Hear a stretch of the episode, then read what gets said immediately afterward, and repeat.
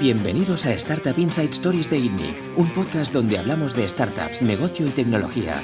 Podéis verlo en itnic.net barra podcast y escucharlo a través de Spotify, iTunes, Google Podcasts, Evox y otras plataformas.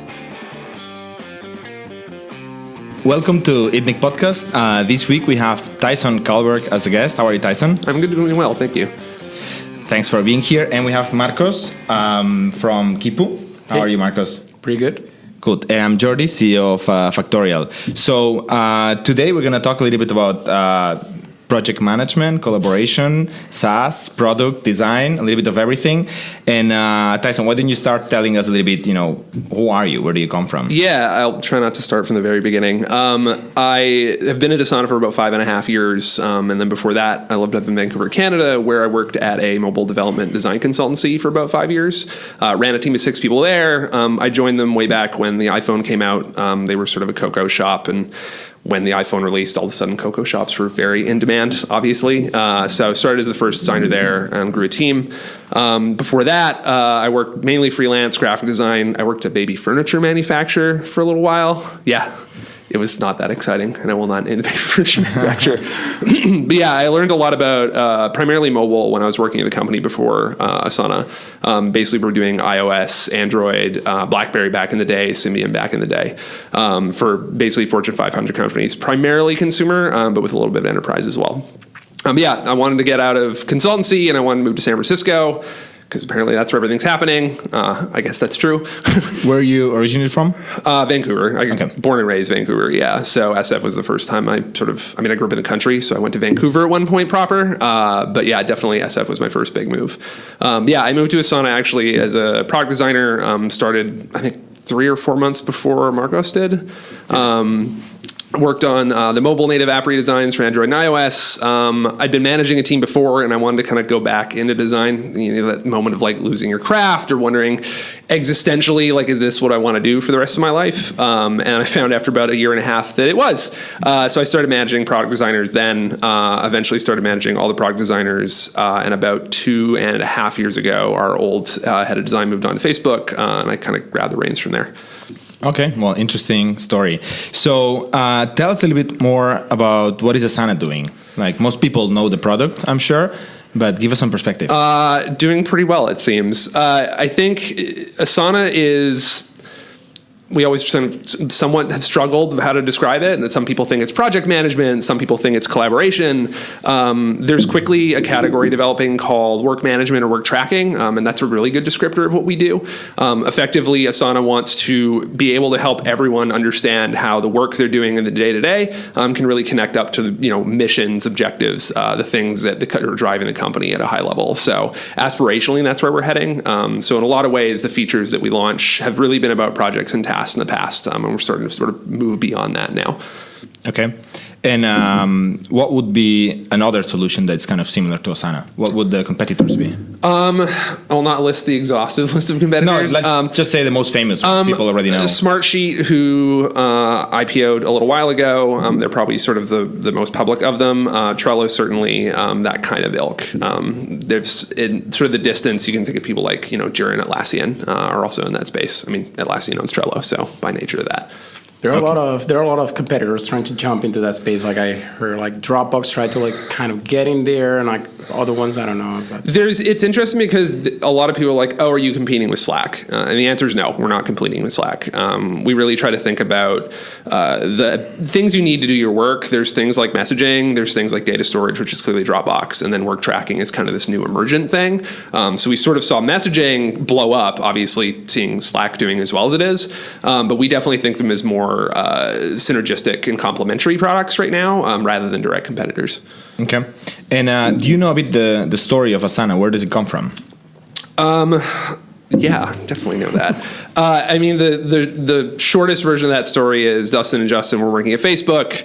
Um, they were sort of fed up about how work was being done. Um, they developed an internal product uh, that Facebook, I believe, still uses to this day. Um, and at some point, they're like, "Oh, this actually might be a really healthy business." Um, and I think that was in about 2009 ish.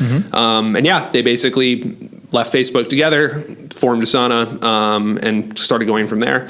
Uh, I think our public launch was 2012 uh, or so. I could be wrong on that number. Um, so there was kind of like a bit of slow going early. Um, but yeah, there, Justin's really got a very strong vision as far as wanting to make work more effective.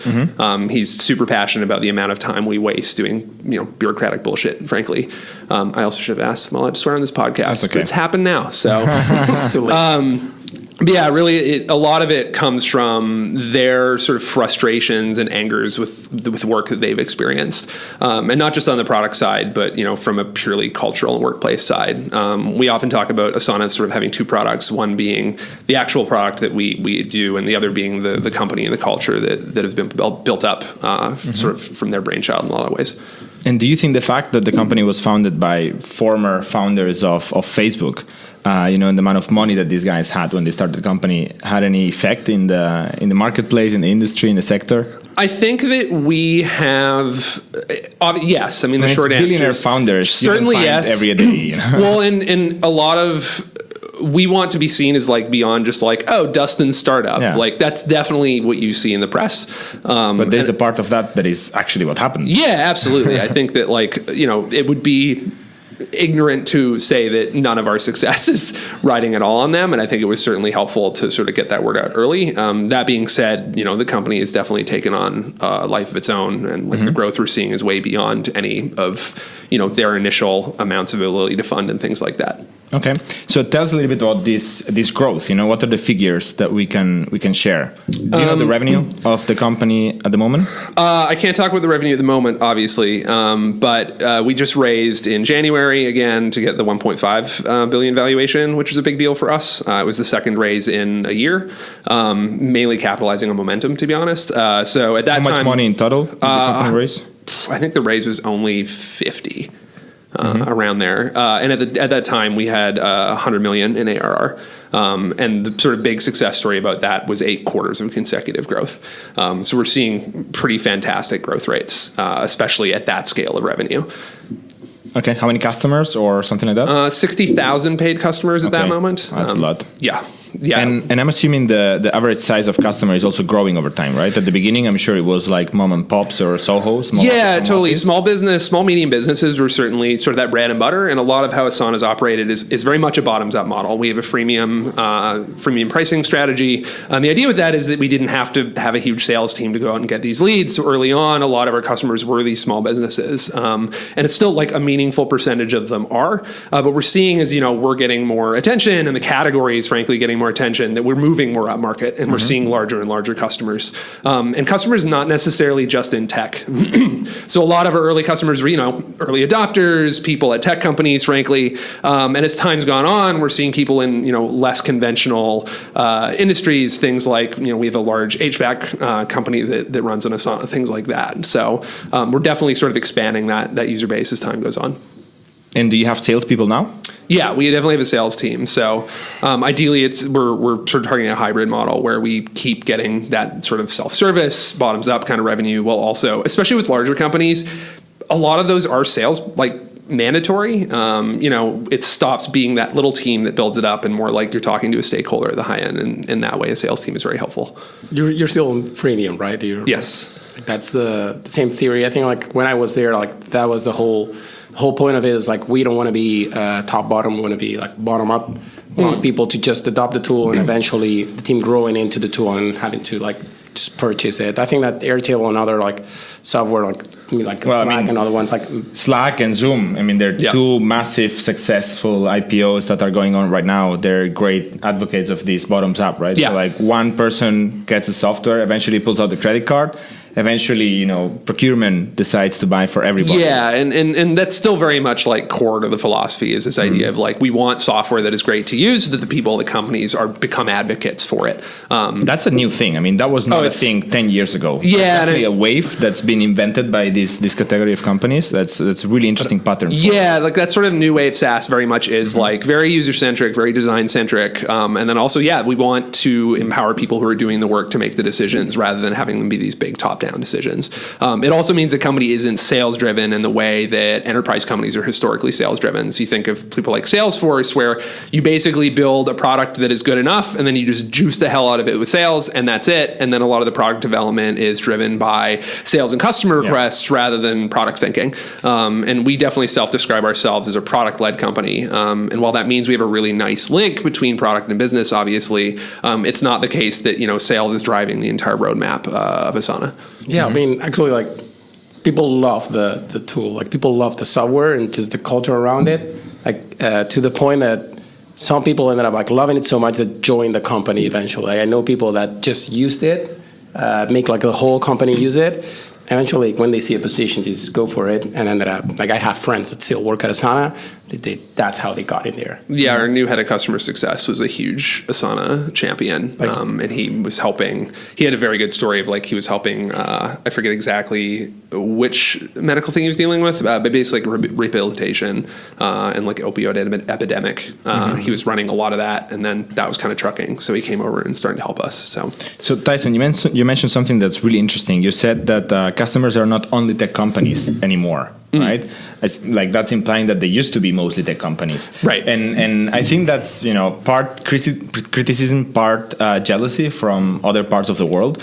Where in the Bay Area, if you start a product for startups and for tech companies, the ecosystem, the the bubble, the echo chamber, yeah. however you want to call it, is so strong that you can actually make millions and millions in revenues uh, just by selling to the gang, not just by selling to the other startups. Yeah, and- and over the- VC-backed companies and so on. And over the past couple of years, we've seen a lot more global expansion. So we're seeing, you know, very impressive revenue coming from outside the United States, which I think is really good proof for us that we've like kind of mm-hmm. busted out of that. Mm-hmm. Um, because there's definitely an echo chamber, and there's mm-hmm. definitely this moment of like we were pretty diligently targeting those kind of folks early on Yeah, because it's fair. because there's a lot of money, right? Exactly, You're a company yeah. trying to make revenues, and it helps you like grow so fast when everybody's using you. Everybody in a confined area. Yeah. But everybody is using Slack. Everybody is using Zoom. Everybody is maybe using Yeah. Asana, and that helps grow and then eventually break this. I wanna I wanna add something there. Like, how much do you think like uh, you go for like because when I was there, I felt that it's easier to sell to these companies because they're open to try new things. They just want to be more Yeah, effective and they want to They're like super improve. innovative companies. And it's easier to go to a startup and say like, okay, just try this new software, and they just will be on board with it. And I think that that's also part of it. Besides, like also like the the Yeah, we we often describe it as like we're targeting early adopters, and that just implies these kind of very tech savvy companies that are willing to try new tools and new processes. And you know, because the category is starting to form up, and there's a lot of people starting to do what we do or have been doing what we do. Now, the companies who are maybe not on that early adopter side, more on that laggard side, are like, oh, I heard there's this thing I need to see. Um, so that's kind of the tip we're seeing now. Um, it was similar with Slack, where it was like, oh, what is what is this instant messaging thing? And then there was like a critical mass of people that it kind of flipped, and now everyone is using it. So um, the hope is we see a similar thing happen. In, So in what, what was the management stage space. of the company when, when well you two guys joined more or less at the same time? how many people? How many customers? sixty people when I interviewed. Yeah, I think there. I was like 45 people somewhere in there, so pretty early days. How many now? Uh, just over 450 ish globally. Okay. Yeah, it's and getting not big. in San Francisco anymore. Uh, no, yeah, we have an office in New York. We have an office in San Francisco, an office in Dublin, um, and we're probably opening. Uh, we'll have feet on the ground in Tokyo soon. Oh, wow. Um, we have a development office in Vancouver now. Hometown pride, obviously. uh, You've been to almost all of them, no, Marcos? I've been to. I was like the only person to work in all of the, the, comp- uh, the offices back we the have one in Reykjavik now. Uh, there's an Australia presence, so yeah, we're going pretty big. And, and mainly, you know, you got to think of it as a response to the fact that as we see, you know, we're getting really serious about global. It, it makes sense, uh, especially with time zones and sales presence and support. It makes sense to have uh, more feet on the ground. Speaking of global, what do you think would have happened if uh, Asana was founded in New York instead of San Francisco? I don't know is probably the easiest answer to that. Or Vancouver, maybe. You. Um, Vancouver doesn't have a great track record of great Yeah. tech. I think Hootsuite's probably the most impressive uh, number of any of them that, that people know about outside of Vancouver. Uh, and they just laid off 100 people, uh, which is not great. Um, I mean, I think there's definitely. I mean, you have to ask yourself a question with our founders: Would they have founded it anywhere else?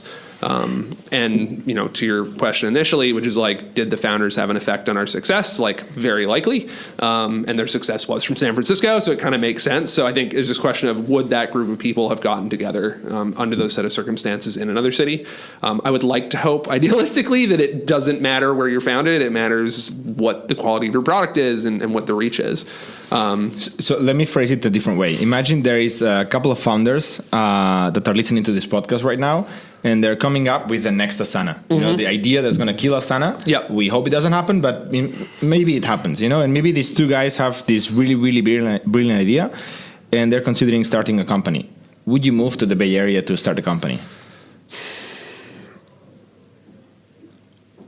I don't have a great answer to that question. I want to say no. Um, I want to believe that like it's the internet and it shouldn't matter where you're based. You know, I, I think that there's a market in San Francisco that is just a ton of people with a ton of money who are excited about new technology. So whether you're founded in San Francisco or you market towards San Francisco, I think is more of the question. So it's more do you want to exploit that audience more so than does it matter where you're founded?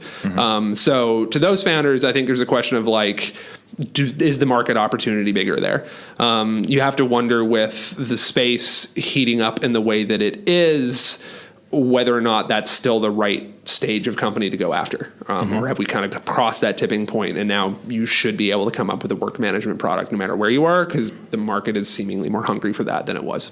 Um, we're talking about uh, San Francisco a lot in the Bay Area. Yeah. But I think, and I've heard that a lot of people are moving to Dallas, apparently. There's there's definitely a couple of places that are popping up. Um, San Francisco's been seeing. San Francisco is a city that is fraught with many issues, uh, expense and other things included. Uh, you're definitely seeing a lot of folks kind of break out. Remote work is becoming super popular. Um, so. Stripe, Stripe is just launching a huge hub that is purely remote, right? Yep, InVision is only remote. Like all of their employees are remote. Um, they have like an offsite to come together, but otherwise they're entirely remote. So that's becoming more of a common trend. So I think you're seeing folks in SF being like, well, if I can go and live in Northern California or Colorado or Oregon or something like that, um, and cost of living drops, but I can still work for a tech company with a great wage. Why wouldn't I? and then you're also seeing just like hubs like Denver's become quite popular. Um, you're seeing uh, who's over there. Gusto's over there. Slack is over there. Uh, Microsoft is probably over there. You're seeing a lot of these companies open up offices in places like Denver as well. which, so uh, thanks to Asana, people can work remotely now. yes, that is the promise. Uh, interestingly, like as a company, we aren't. We definitely are getting better at this as we do more offices, but we still don't have a ton of remote employees, like pure remote employees. I mean, uh, reflecting on, on this topic, no, probably, uh, you know, an Asana killer potential new startup would be, you know, mostly small SME companies, so they don't need a face-to-face direct uh, sales force, so they could do that remotely. They would mostly be organic, you know, growth, SEO, and stuff like that, which you can do from anywhere. Yeah. Uh, venture capital is something that's definitely stronger in the Bay Area, but it's also been maturing a lot outside. Like I remember when when we were trying to raise our Series A at our previous company, Redbooth, also in the space of, of Asana.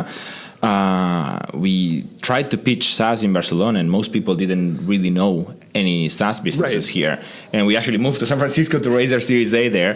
Uh, but for Factorial, for for for our company now, uh, that changed a lot. So in the last five six years, the market matured a lot, and and I guess VC is not is not the challenge anymore.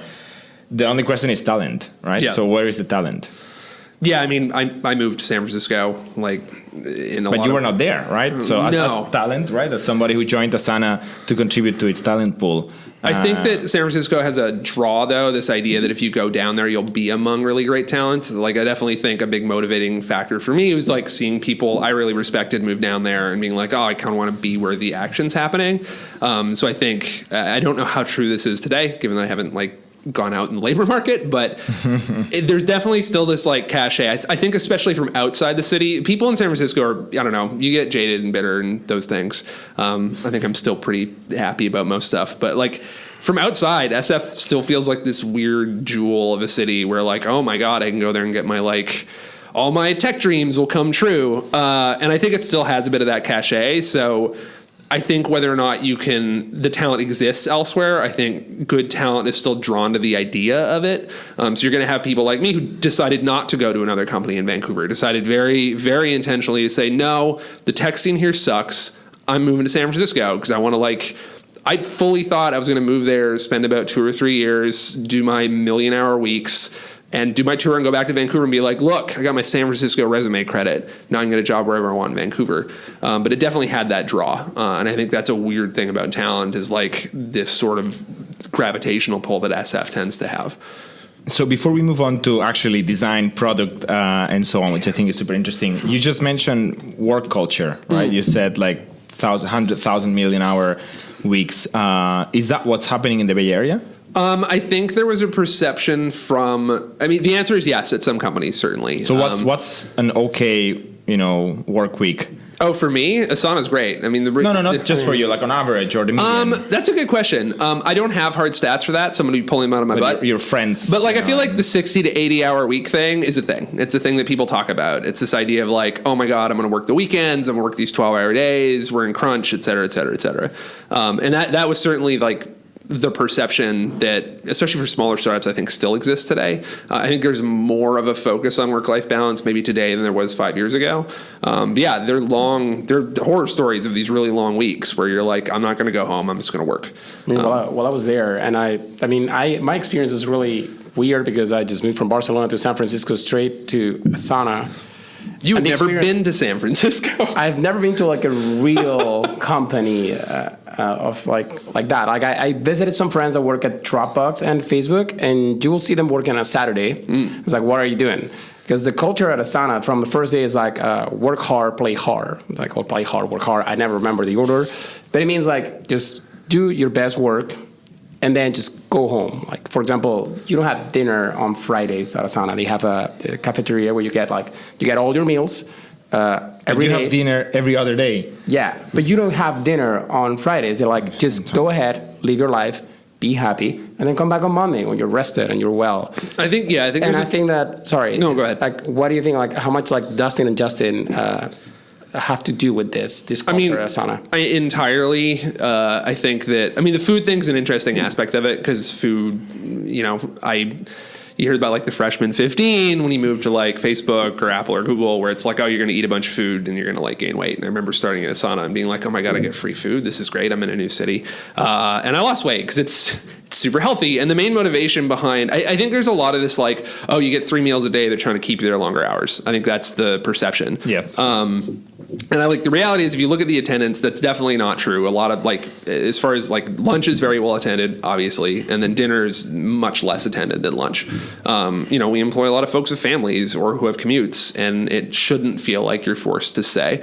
Um, so the motivation behind the food is less like let's keep people here, and more like if we give people not crap food it's a great chance to socialize with your coworkers. Um, as a manager who has a ton of meetings, it's a really great way to make sure I eat well. Even if I only have 15 or 30 minutes, I can go, I can get a whole plate of food. I don't feel like crap. Um, so from Dustin's and Justin's standpoint, you know, they've had a culinary staff for long before I got there. Donnie was like employee number six. or Yeah, seven, like they've been the doing the food thing Employee number six was the cook. it was like Yeah. six or ten, yeah, really early, and a lot of it was like you know Dustin had ruined himself to some degree at Facebook with the way that you know they behaved and they ate, and I think a lot of this is like I don't want people to make that same mistake. I want people to actually try to be healthy. Um, so the food is really motivated by that more than anything else. Um, and there definitely is I, it, not having the whole crunch time thing is a double edged sword. Because in some ways, you're like, yes, this is great. I can work reasonable hours. If I have a family or a life outside of work, I can actually engage with it. Um, and then you kind of start asking these questions like, could we be working harder? Like, is that the edge? And I think. You know, objectively, no, that's not the point. Like recharging makes you more effective in the hours that you are there, and I think everyone at the company like deeply believes that. And you know, I've seen 10x growth in employees, and that's you know definitely one of the things we've held on to is we're not that kind of company where we're going to grind our people into the ground. Uh, you know, if we're going to meet a deadline, like yeah, there are going to be times when people will work weekends, but those are going to be an exception, not a rule. Okay, so let's move now a little bit more into the you know hard work that you guys do over there. So tell us, uh, you're head of design at Asana. What does it mean to be head of design? Um, so to give a little context on the team, uh, we're about I think 24 today. Uh, I always product designers. uh, no, so we we have a unified team. So Okay. it's uh, not quite half and half. It's a little more product, but it's product design and brand design. So uh, product design being basically anything that you see in a native app or in the application itself. That's mainly a product design uh, led initiative, and then any literally anything else is brand design. Um, and then there's so a lot like of a blog, a banner, uh, PR. um, yeah, like all of our launch campaigns, all of like feature launches, any kind of brand campaign, all of our internal sort of swag and events, anything, you know, a- a- literally anything that's not okay, the app. so that's 25 in total. yeah, and, and like 8 and Are 16 you, or are you counting like front end?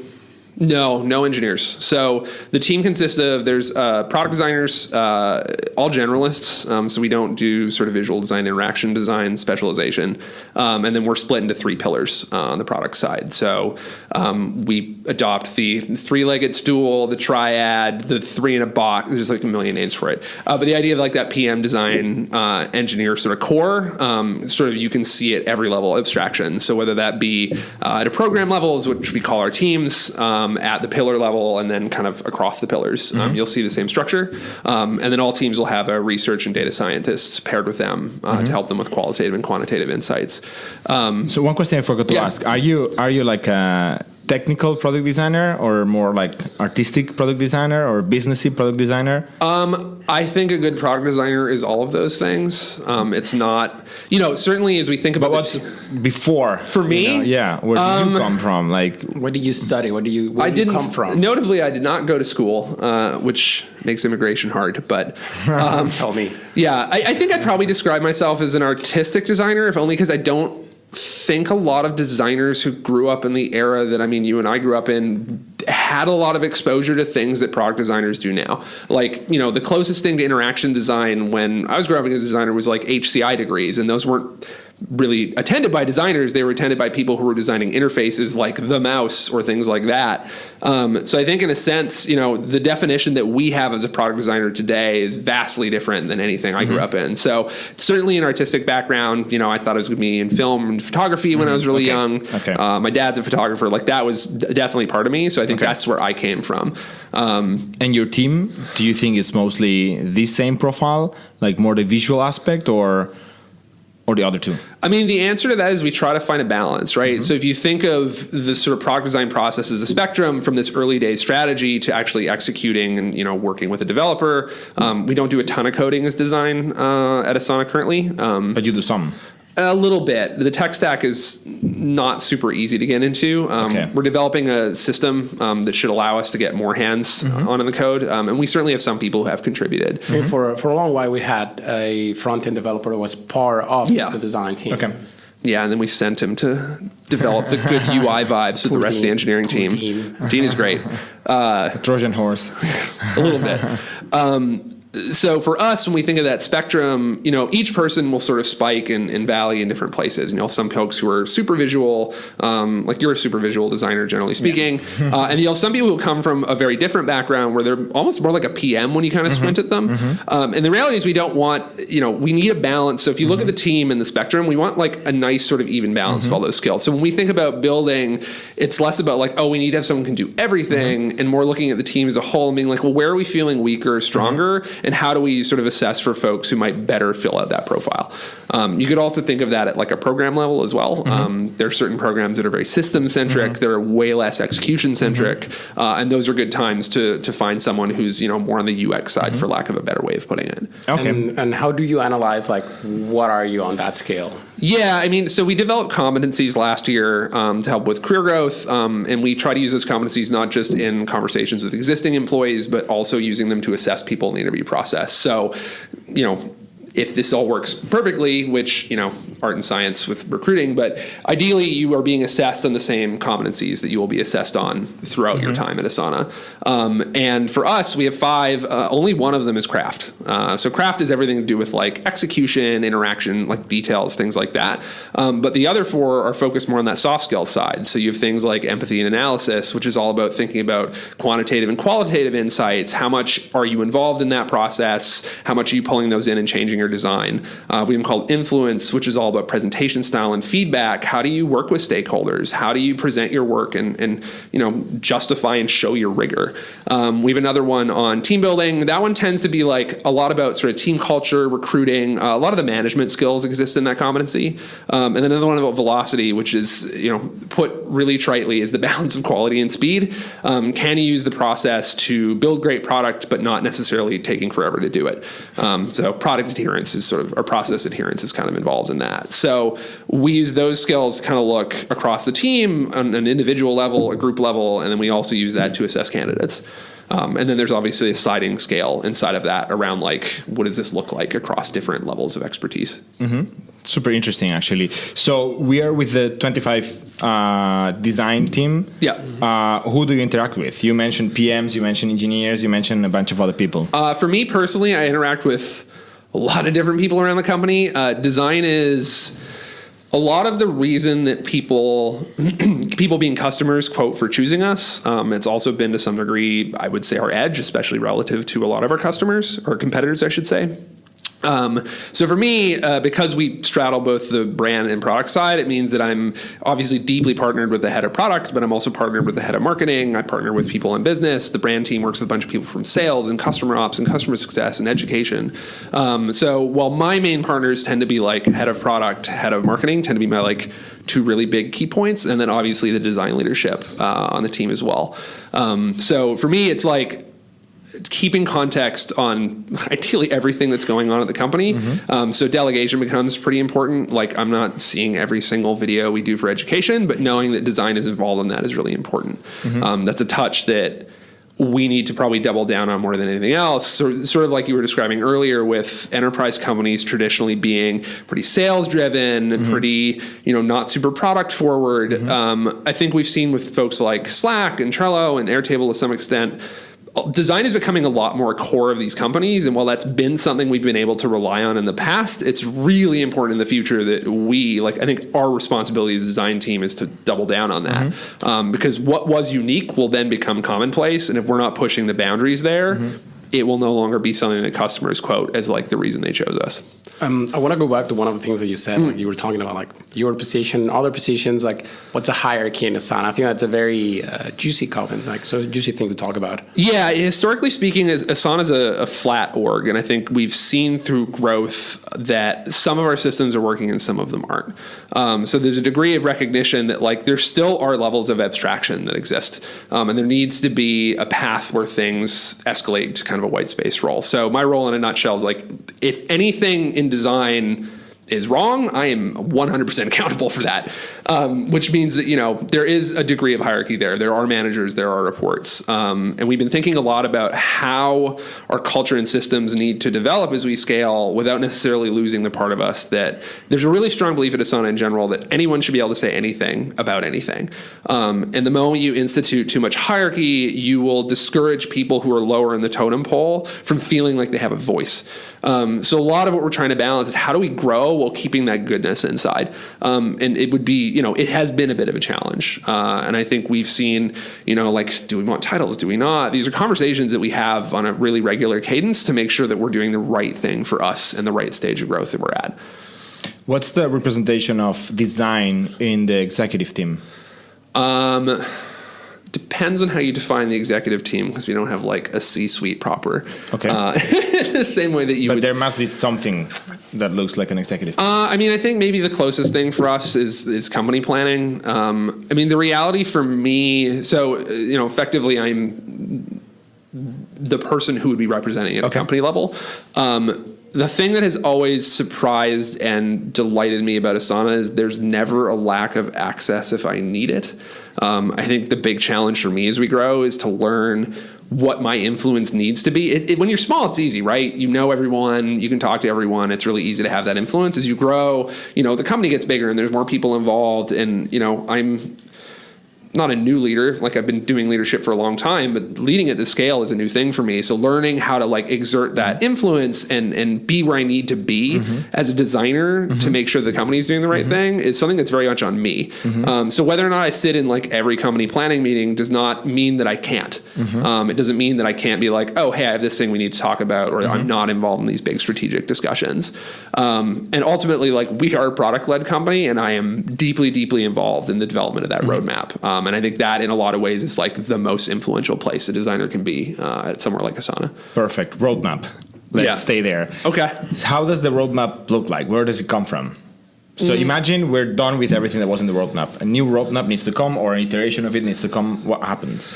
I think it's going to change, honestly, in the future. So historically, like a lot of that was driven. Justin was a huge part of that, and he, there's a video um, where he details the vision of Asana for the next couple of years. That his, you know, we're slowly plotting through. Well, not even slowly plotting through that. Actually, quickly plotting through it, um, and anyone can watch that. It, we publicly posted it a year, a bit over a year ago. Um, so historically, I think a lot of it came from him, and it wasn't just him like sitting in the woods coming up with this on his own. It was a collaboration, but like he drove a lot of it. Um, and we're shifting now to more like the product team owns that roadmap, um, and that means designers and PMs are working together to sort of look, you know, in conjunction with business to look at where the right place for us to go is. So the trite answer is it's collaboration. Like the roadmap How is long is the roadmap? human. Is it a three month roadmap, one month, one year, ten Um, years? We definitely plan. A year is very easy to see, um, and I'd say with right now, like we're pretty good at seeing out two. Um, Asana, I think, been really good at seeing out like ten for a really long time. Um, ambition is definitely like something the leaders have done a pretty good job of, like. Really doubling down on like, no, we're not just here for tech companies. No, we want to make work better for literally everyone who does work. Um, that Yeah, but that's like the mission, kind Yeah, of like and- the but- strategy. If you but want. for us, how does this transform into you know product initiatives or Yeah, I mean, roadmap at a high level? so so it's a collaboration between business and product to decide like what is strategically important right now. Um, what are the things that we think are vital to our mission? What are things that are maybe inhibiting customer deals? So we try to take in a whole batch of this to actually form our roadmap. So one of the ways we work with the business teams is they have a committee that basically develops a list, and it's all the customer facing teams that's sales that's marketing mm-hmm. that's customer like all of them will come together and they basically come up with a list which is like hey we're it's a wish list. Yeah, it's like we're hearing all this stuff from the customers. Here are the problems we see. We're going to rank them for you, and like we want you to consider these in the roadmap. Um, that's certainly a very large input. That, that will be a public thing. Like that will like they will like show that to like everyone in the company. Yeah. Kind of There's like every now and then. There also we had like the future Asana presentations where Justin will do like that and talk Yeah. about each of those points and how much of a pain those were. Okay, so once this has been processed, this goes to product design, engineering. Yeah, it goes to so there's a, group called the product planning group, and that's a cohort of research, design.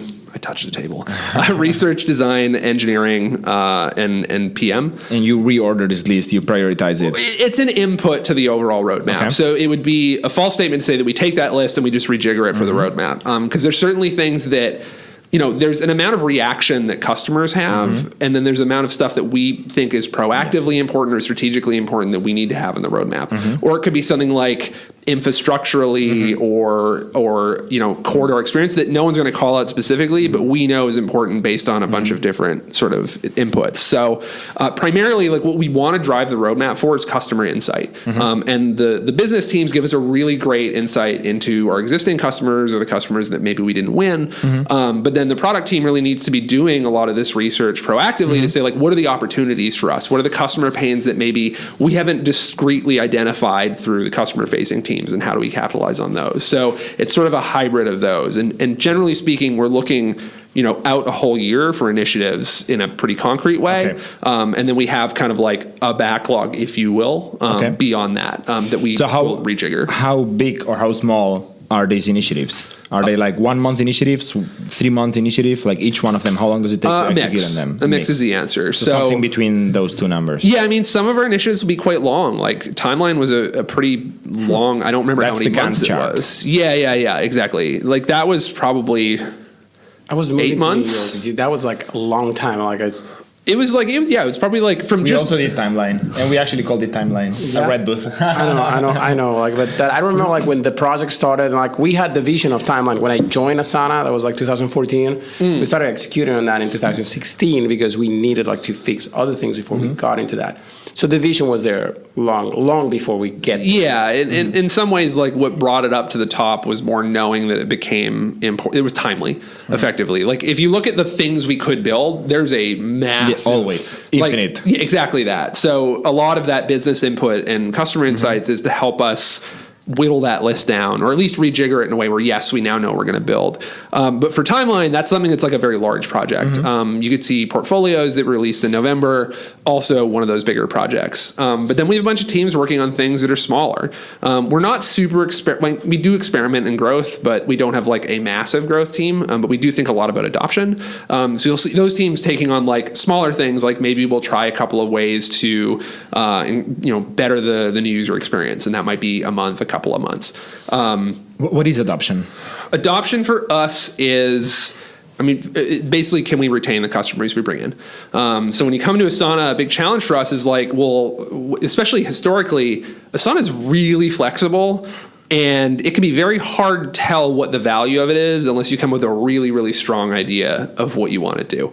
Um, and if you're not that person, you might be like, cool, don't know how this is going to help me, and you bounce out. Um, so a lot of adoption is thinking like, how do you show that value? How do you show someone in the first, you know, two minutes, 30 days, 60 days, what they could be getting out of it, and that that plays into not only how we educate people. Um, you know, we launched a bunch of templates more more recently that you can actually like search on Google and find and like get into really quickly. That's a really concrete way of saying like, oh, you were looking for a marketing launch calendar. Here's a way you can do that, um, and that's something we hadn't paid off as well as we could have in the past. So a lot of adoption can be. There's a bunch of initiatives for us inside of adoption because that's you know a lot of ways one of the big ways for us to get better and better serve our customers. So I'm assuming you have a formal definition of adoption, right? So if, Yes. uh, an adopted company is or a sign up is a sign up that does this, this, and that. Yeah. So how does this look like? Like they do they need to do a certain uh, activities or events There's- or there's bring ac- on more people on board. There's activities within a period of time, Okay. Um, so how sticky are we being? Uh, and I won't go into like the little nitty No, gritty the numbers are that. not relevant. Yeah, basically, concept. there's a time frame which is like we want people to be successful in this time frame, and success means uh, I think we call them like collaboration metrics, but it's basically a couple of key events which Mm-hmm. Okay. key us into like oh they're doing the things that makes people successful. So once they do that, they're probably going to stay using the product for a while and potentially convert into paid customer Yeah. at some conversion rate. Yeah, ideally, you know, we we have a trial a trialing process now. So ideally, But it's also freemium. Yes, So you have free forever, but uh, trial of the paid version for a while. and then into free because a lot of like back to free. understanding how the features work together in our more premium offerings is tough to sell unless you really see it. Um, so having a trial means you can actually go in and you Did- can. did you always have a things. trial? No, it's new. Oh, okay. Like I- in the last eight months. I didn't know. So um, on abstract for you know in the industry uh, or space of, of products like Asana, no, like B two B. Um, SaaS for SME and growing organizations. What do you think is a good and bad um, retention rate for the, or how do you say adoption rates? What, what you know, what percentage of free signups do you think should adopt? I don't have a great number you for that for that. like what's what's the range that you think like it should never be less than that and i find it very very hard to go beyond that I mean, just a I range i mean i'm I don't know that I have a hard range I'd be willing to give you right now okay because I think it can vary. Uh, and so do you think 10% is reasonable like 10% from 10% of all the signups uh, adopt you know like they do whatever key events are or do you think that's way too high I'm gonna I'm gonna throw one there. Like, I think that that that's hard in the in this space i'm talking in this space. Well, but it still depends. Well, like it's different. Like I know who I'd Because- ask to get that number. Yeah, but like yeah, like we have people for that. Yeah. the thing is, like I, I assume that it depends on the company a lot, and like I know you mean the space. The space is wide. we It's we we, unde- we definitely have ranges for things like what do we think a good trial conversion rate is? Like undoubtedly, um, I am in this moment, having been on vacation for two weeks, being like, I'm not going to give you a number. But we certainly do have ranges that we deem acceptable. Um, like when we were going into the trials process, we knew based on, you know, competitive companies, mm-hmm. companies in that are adjacent to us, mm-hmm. we knew what theirs were, mm-hmm. so that gave us a benchmark to rate how we were doing.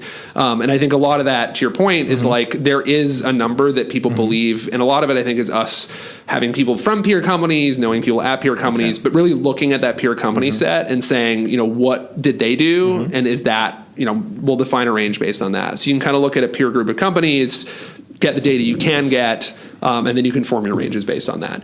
Um, and then those are obviously informed by like our own best instincts and, and, and things like that as well. Do you think that, that the aha moment of like realizing like okay I understand this now like it can vary a lot that much and that's why you don't know that well I'm being cagey because I don't know the number off the top of my head. Like we definitely have a lot of ways that we analyze the funnel, and we have areas that we think are success or failure. 100. One last question because we're running out of time. Um, does product design have a goal, like a numeric goal? Like, you know, we did 24 and we need to do 32 by December of whatever? We don't have a lot of pure KRs like that. I think the closest thing we would have is NPS. Um, so For the design team. E- for the product design the side product specifically. design. So obviously, like all product designers on their programs, the programs will have very discrete KRs that are metrics oriented. Um, as a team, I think it's something we've honestly struggled a little bit with, which is like, what is our team mandate metric that we want to change? How do you measure success? Yeah, and I think that it's been very easy to rely on like we have KRs are super prevalent at Asana in general, so it's very easy. We have a lot of well-defined objectives, and those ladder down to KRs, and they're for the most part very metric centric. Um, so that we can look at those and be like, well, I know that my product was a success because I built this feature and we hit our KRs. Um, so in that way, like all product designers on programs will have KRs that they are accountable for, uh, in the sense that the team together is accountable for them. Um, as a design team specifically, NPS is the only one I would pick out, and I, it would be probably false to say that design owns NPS because it's not up to design to be the only people moving that. Um, but for me, I think NPS is a good representation of the general quality of mm-hmm. what we're putting out there. So I think that's mm-hmm. for me at least something that I key into a lot, and something I would love to see rise because I think mm-hmm. that's a good leading indicator of, of better uh, metrics overall. And what would you think is the, the goal for product management? Product management as an org is, I mean, a lot of I think why I mean, ARR obviously is the ultimate goal, I guess. I mean, yeah, one of our objectives is certainly ARR. Um, I think a PM's job in general is to basically find goals to get, you know, to galvanize the team and encourage the team and hold the line to make sure we're all moving towards those goals. Um, I think a lot of product design's job is to manifest the solution. Um, you know, we're in a lot of ways the front door of, of, of everything. Uh, and then for engineering, I think obviously they're implementing the thing, but it's also up to them to like, we involve engineers really early in the process. Like they're there helping us set these objectives. They're there sitting in on user research sessions. They're there thinking about what problem statements we're working at. Um, and so for them, I think like obviously the responsibility is to make, make sure it's good, but it's also to like service technical constraints, to think of like clever ways to, to make sure these things are being implemented in a robust way, but also a quick way, um, making sure that it fits in with sort of that larger infrastructure that we built. So um, PMs for me are like, they're the ones that are making sure the boat is pointed in the right direction. And for us, it, we think a lot about sort of role blending, right? So in the case that there's some disagreement and you know maybe the designer and the engineer disagree the pm can help tie break. Um, in the case that the whole team is kind of rattling a little bit well we have pillar leadership to kind of help and be like cool let's talk about it. Like let's find the best desirable outcome. So ideally it's not like i own this you own this this other person owns this. We really want everyone to feel like no i own the problem and i'm excited about solving this customer pain for people. Um, and that's no more pm than it is designer than it is engineer. So we do talk a lot about role blending and feeling like certainly we have responsibilities but we're not siloing ourselves away from each other um, same reason we all all the teams sit together like in close proximity which helps a lot I think that's a good point to like finish it like leave it there Good. We'll do that. Thank you so much, Tyson. thank you It was great having you and see you next week. Suscribíos a nuestro podcast en youtube.com barra itnig, Spotify, iTunes, Google Podcasts, iVoox y otras plataformas para no perderos ningún episodio. También lo podéis recibir en vuestro correo suscribiéndoos a nuestra newsletter en itnic.net.